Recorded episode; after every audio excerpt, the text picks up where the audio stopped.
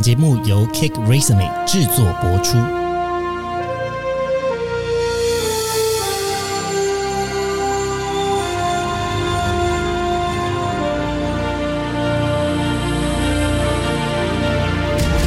欢迎来到职涯探险，我们将固定在每周分享职场与人生的真实现场，图鉴各种职场生活丛林中的经验故事。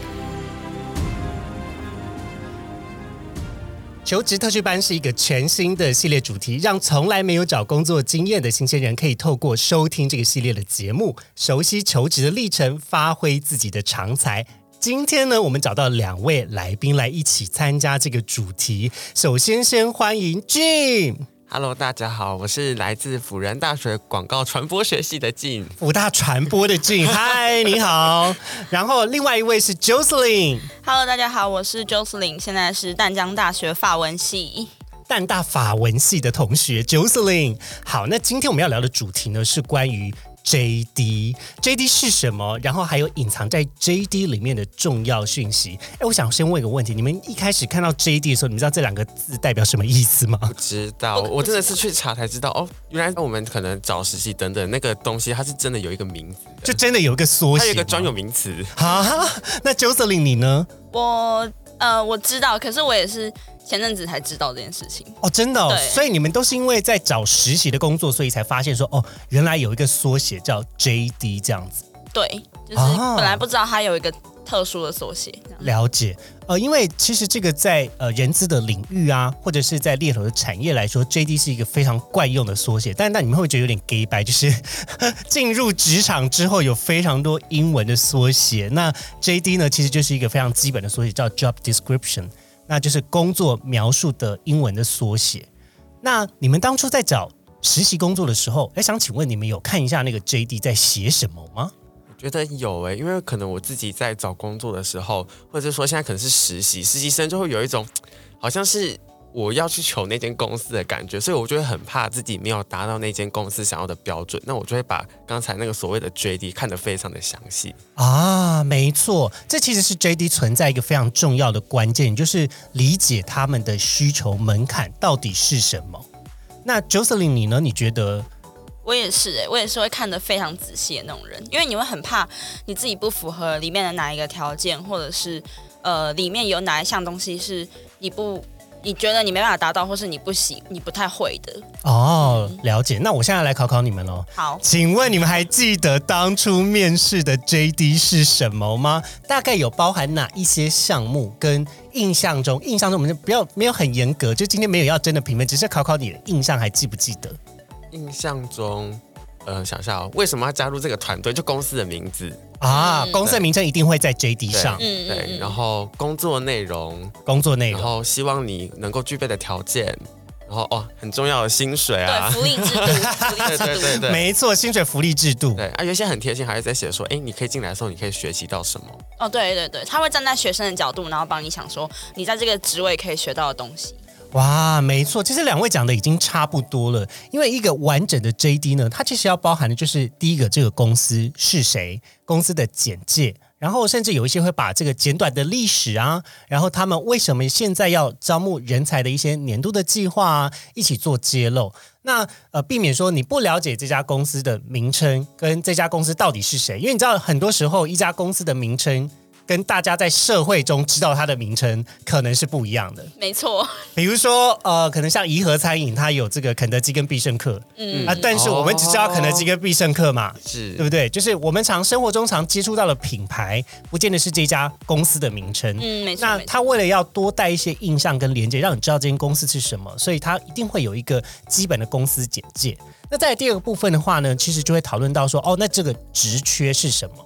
比如说，以两位曾经有看过的这个实习的工作来说，那他就会告诉你说是哪一个部门的实习工作。那他可能因为他是实习，可能是一个比较短期的合作，会包含时间的区间以及他要做的内容是什么。哎，但是你们在应征的当初开出来的职缺内容，应该像是行销团队，对不对？对，因为我们俩我们两个都算是行销团队里面的人，其实我觉得这个东西蛮重要的，就是因为有时候你会依照它上面的名称，然后你就觉得，哎，你你可能会自己有一个假想，说它应该是做什么样子的内容，嗯但是你真的要细看里面它你可以学习到的东西，或是它你要里面做的东西，你才知道说哦，原来我要做的是这一些。我觉得在找实习的时候，这个会有时候会跟你自己想法中有出入。嗯，没错，没错，这个呢，其实就会牵扯到这个 JD 是不是一个比较完整跟清晰的撰写。但我们今天不是要来讨论撰写的部分啦，应该是说我们要站在这个求职者的角度呢，来讨论说，哎，这家公司，比如说我们刚才举例到的行销，那他在 A 公司跟在 B 公司同样都是挂名叫行销，他可能负责的范畴很不一样。因为行销的内容，我们以行销的工作来说，它其实本身就是一个非常广泛的工作。你可能最从最前面我们会接触到的，像是社群啊、内容啊，然后还有 SEO 啊，然后跟这个呃广告投放啊，或是这个行销的 planning 啊、计划啊，各式各样，其实它包含的层面非常之广泛。那你就必须要从这个 JD 的工作描述的内容里面去看到它到底包含的工作属性有多多。那通常呢，我们一个人的时间是有限的，所以你当他列出来的内容越多越杂的时候，你自己心中多少可能会有一些期待或是想法，就是哦，那它的多功性跟它的复杂度有多少？那我可能在这一块可以得到的成长有多少？这个是我觉得你在看 JD 的时候，可以先在脑海中先有一个想象的画面。那特别是实习的工作，他可能会要求说啊，你每一周可能要花多少时间进公司，你大概就会知道哦，这个深入的程度以及他的工作量可能会怎么样子被规划的。我觉得刚才有一个点，我觉得蛮重要，就是因为刚才不是有讲到说，有些公司大家他会把 JD 就是写的，就是可能很详细，可能会有什么样的内容，什么样的内容。但我后来我反而觉得，因为像刚才 Henry 有讲到，就是你人的时间真的是有限的，我反而觉得真的可以接触哪些内容是可能可以之后，假如真的有面试的时候，那他可能在问你说，诶，你有没有想要问有问题想要问公司？我觉得这是可以问的，因为我觉得应该是说。呃，如果我要再找第二份实习的话，我会越来越明确的想跟他，或者是我会明确的想知道我想在这个公司里面获得到什么。啊，，对，可能第一个工作机会的时候没有想那么多，就是说我有我先有机会看看。嗯，可是当你已经有工作经验的时候，你就开始想说，那我下一步想要学到什么样子的能力？嗯对对对对，更甚至是说你会更明确知道你不想要什么。那可能像以刚才那个行销团队为例，那他只要列了很多东西出来，那他可能比较着重的是在某一个方面，那你后来想到，哎，这不是我想要走的东西，那我觉得这也是一个很很重要的考量的点。了解。不过这个我觉得就有一点会要牵扯到说，你想要做的跟你能够做的这两件事情的差别。那这也是在 JD 上面会很明显去区分的，就像是 must have 或是 is a plus 这样子的描述。那 must have 主要讲的是必要必备的技能。通常呢，假设你是一个出社会的这个工作人士的话，它基本上就是你在这个产业，在这个职位，呃，相对应的 title 上，他必须要拥有的技能，然后跟大部分可能各家公司看起来基本技能不大会有太多的改变啦。比如说以行销工作的话，其实就不不离可能是社群，或者是内容，或是投广，或是关键字，可能呃这这些方面，这个标题其实基本上他会做的事情，已经跟这个标题是百分之百连接的，而且业界人大部分都是如此认为。那可是如果我假设我过去的经验，呃，都是做这个社群经营好了，我今天想要做广告投放，那你到底有多少广告投放的概念跟实际具备的能力，有可能会影响到你有没有办法录取这个位置。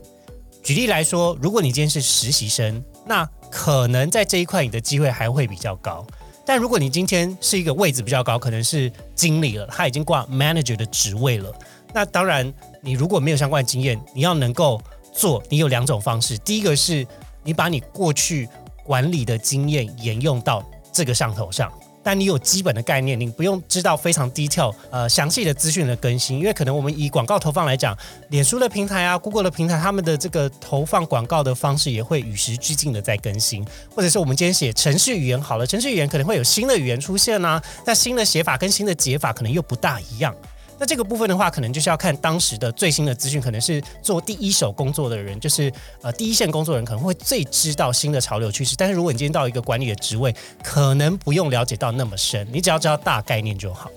那再来第二个部分就是他愿意有多少的时间跟资源让你去尝试错误。他如果今天是一个非常开放性的认为说啊没关系啊，我觉得你有这样子的经验，那你应用到这个位置上面，然后我们也非常接受事物，那你有可能会录取这个机会会比较高。但回到实习生来讲，其实嗯、呃大部分人还是考量的方式会跟我刚才分析的差不多，就是你有多少这样子的经验，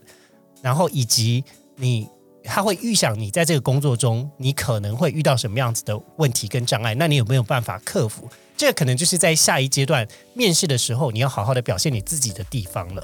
好，那接下来我要来一个快问快答，要问两位来宾哦好哦。期待哦！好喜欢，很喜欢快问快答。可是现在快答时间很快哦。好，那首先接这个快问快答题目呢，就是如果我今天要找工作的话，请问你们会先写履历还是先看 JD 呢？三二一，JD 看 JD，两个都是看 JD。对啊，就是通常大家都会先看 JD 吧。我觉得主要是看你，我觉得跟你第几次找工作有关系。哦，真的假的？那你要不要讲一下你第一次跟第二次到底有什么差别？我觉得这个这个差别还蛮有趣的。因为我觉得可以先写履历，可能是在第一次是你可能还没有很明确你自己要做什么，但是呃，有点像是你自己写你的自我介绍，你的自我介绍其实适用在任何一间公司。哦，对，就你你叫什么名字啊？你你要从哪里来？那你那些你很喜欢秀给别人看的经历有哪些？那些最基本的就先写一写。是，对对对。哎，这样讲好像也没错哎。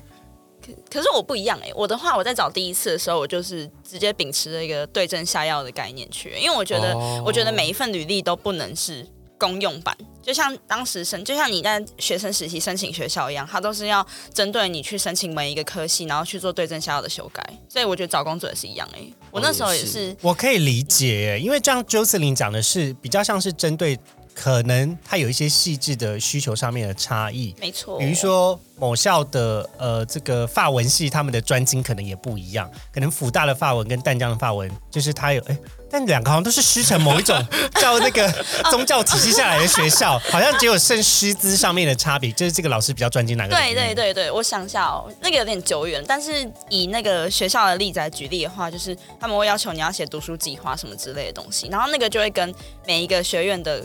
课纲有所改变，这个就是需要调整的东西。没，错，而且你想想看啊，就有点像是你们今天要申请研究所，就是每一家学校的研究所的专精领域跟教授本来就不同，所以它一定会有一些这个门派上面的差异嘛。那我今天要选择哪一间学校，事实上你也要先去了解这些背景知识，然后再针对你的自传跟为什么我要进入这间学校做撰写，其实跟找工作的方向是蛮类近。不过刚才对于两位所讲的，就是我到底要先从自传开始写起，然后还是要去针对这间公司的需求写自传？其实我觉得两个人讲的都对，因为呢，你是个什么样子的人，基本上他还是势必得在自传上面被呈现的。那他一定会写在你的履历之中。呃，公司有什么特别的需求，他也确实会在这个自传中会特别去 highlight。那呃，这个部分我觉得都都可以。不过我是觉得找工作跟写 JD 这件事情是可以同时进行，而且是一种滚动修正的状态。嗯，我我我我是先写一半，对，然后然后再针对你可能，哎，我 A 公司可能在某一部分，就算是同一个职位，他在某一个部分可能特别在看重一点，那我就对那间公司写在更多琢磨在那个部分。没错，所以这个有一点像是说，呃，他的 must have 可能有五点，然后我目前看起来啊，我自己觉得我大概有四点中，那我就可能说，哦，那这家公司我有机会，我就开始试着写写看。哦，对，那我自己的自传可能也会有，呃，可能五六点吧，在描述我自己个人的什么工作经历啊之类的。那可能第七点、第八点就是拿来做抽换的这个版位。那我可以针对我想要应征的同一个取向、同一个呃，比如说都是行销产业、都是广告投手的公司去做我的经验的准备。那可能这一家它更着重在一种全球化或是跨国市场的布局，这一家比较是呃，他希望有一个比较精准的转换成效。那我再针对这样子的经验，把我的经验放上去，刚才这个预留的一两个版位，把关键的数字放上去，那这样子会增加你被看见的机会。嗯就是先有一个大概的版本，然后再针对每一个要应征的职缺去做细微调整，这样子。没错，这个是我觉得呃，如果你有好好看、很多魔鬼藏在细节里。哎哎，是这样讲吗？魔鬼藏在细节这句话是这中，样对对对，是是是对没错是是我刚才想说，是细节藏在魔鬼里吗？对不起，sorry，是魔鬼藏在细节里哈。没错没错。好的，那接下来就是要来开放提问的时候喽。首先呢，想问现场两位来宾，对于 JD 这样子的描述，还有没有什么你自己觉得啊，我在找工作，或是我第一次看的时候，还有什么问题是我不知道的呢？我想问，我想问说，就是除了 JD 上面写的基本的，像是工作内容啊、福利制度这些东西以外，有没有什么地方是求职者看到的时候，你就要觉得要注意一下，就是这公司可能藏着什么东西，要亮红灯的？啊，有一些要亮红灯的地方、哦。，对，就对于求职者来讲，好像不太好的事情。这个问题我觉得问的蛮好的。首先，第一个你要知道这一家公司在这个产业的风评如何，这个可能需要去真的去产业中的人去探听。可是如果我们只是一个呃还没出社会的，当然就不会有这样子的人脉。对啊所以我的建议的方向是，你可以先从你的学长姐着手。比如说，你刚好有认识的学长姐在这个产业工作的话，那这个时候学长姐的人脉是一个非常好的帮助。嗯，再来第二点是，JD 它通常是一个公开的资讯，所以我觉得站在公司的立场，多多少少还是会这个呃扬善隐恶，就是他可能自己没有做的那么好的地方，他也不会放上 JD，就是大喇喇的告诉大家。有的时候就是你必须要真的多看几家，然后多面试几家之后，你才会真的知道。但这个部分就是他不会有一个肯定的答案。我现在不倾向给予一个肯定的答案是，有很多东西真的就是你要培养一个对于这个产业跟这个职务的观察跟感觉。好比说，我们一样以行销工作来讲，一个广告投手他还要做到社群，还要做到内容经营，那这个部分可能就会有点亮红灯。因为他的 title 都叫做广告投手了，那你可能要想的担心的问题是，哎，那在这间公司行销的组织规模大概是多少？那为什么一个名称叫做广告投手的人，他会需要负责到其他也是专业项目的内容？那是不是公司在对于这件事情的期待可能要求没有那么高？又或者是他期待这个角色未来可以往这个方向发展？那这可能就是我在面试的过程会去厘清的内容。哦，你有那些疑问，其实就是很适合你在面试的过程中去询问的，不管是组织的规划、角色的安排，或是这个角色的发展性，这些都是蛮适合在面试的过程中去呃询问的。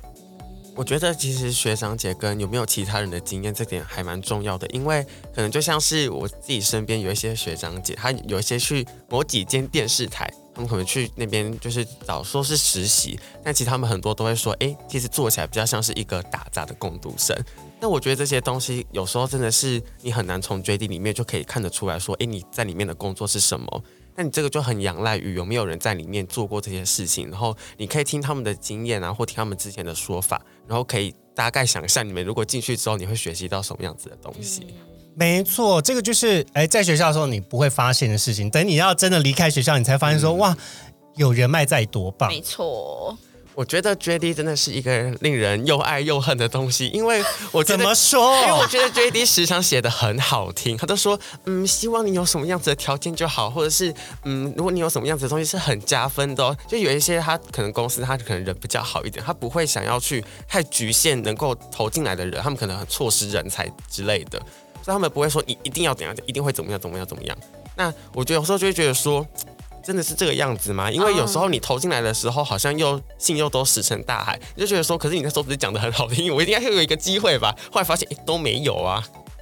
了解这个部分，你觉得比较是针对在啊、呃如果是加分，还是是一种公司文化？就是刚刚 Henry 讲那个 must have 的那个部分吧。对啊，你是 must have 还是是 is a plus？嗯嗯嗯我觉得好像是比较像加分那个部分。了解。呃，我觉得是加分这件事情，当然以公司的角度来讲，它不会太过于苛求你一定要有，可是它多多少少包含一种 culture fit 的想法，也就是跟公司文化的期待有没有相符。哦，因为你想想看嘛，今天我我真的要找一个人的话，我我我呃，这个分数的基准一定是基于这个 must have 必须要拥有的技能去做堆叠跟架构，它会影响到你会不会有下一步的面试，会不会有面试的机会，然后以及去评量你面试有没有通过的一个最重要的基本共识。那 It's a Plus 呢？你可以把它想象成，假设你今天有很多个面试官，那你也没有展现这样子的特质？你也没有从你过去的经验中去把这样子的关联关系一个经验给呈现出来？那它就会是一个很重要的表达过程。那有的时候当然没错，我觉得很多老板、很多公司都会有非常好的想法，但是他也没有具体的被落实，或是老板是这么想的，可是中间主管没有这么执行，所以下面人没有这样子的感受，这种情况也是屡见不鲜。那如果他的加分的项目比较写的是也是偏硬实力的嘞，就比较、哦就比较不会是那种软实力，像有一些很多加分都说，如果你有一颗很热忱的心等等之类的。但是如果他写的也是说，哎，我希望你某项的技能，热忱的心肯总不会拿一个温度计捅你的心脏，说现在有多热多热 我我之前还看过写喜欢小动物为家的，啊之。类的，那这可能要看工作类别啦。对对对对，就很担心说，哎，那如果他提到硬实力，那我是不是真的不可以完完全全没有这部分的认知？我觉得他如果基本上已经放在 ESA Plus 的区位的话，是加分条件的话，它就不会是一个百分之百决定性的因素，可能比较像是我刚才讲的，他在你的未来的工作的安排上，或是他的组织的规划内有这样子调度的可能。哦，所以他会希望你有这样子的技能，可能是希望你呃，比如说是 multitask，就是我有多重工作的技能。那你可以稍微帮我看一下，可是不用做到百分之百完美。嗯但是要做到什么样的完整程度，这真的就是要在面试过程中去提，你不大可能从 JD 的过程去提。然后我可能也不建议一开始就太单刀直入的跟 HR 在电话中的讨论就这么精辟的提。会感觉很自己很就是缺乏这个能力的感觉，会很明显是吗？我觉得应该是以 HR 的角度，可能多少也会有点担心，说这个人很难配合，哦，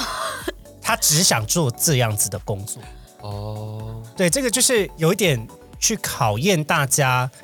如何去观察对方的反应。我觉得履历最重要一点，或是你要应征最重要一点是，还是是获得面试的机会嘛。嗯，那当然，你面试的重点就会放在说获得工作的机会。每一个阶段的目标是不同的，你要针对这个目标去做努力，而不是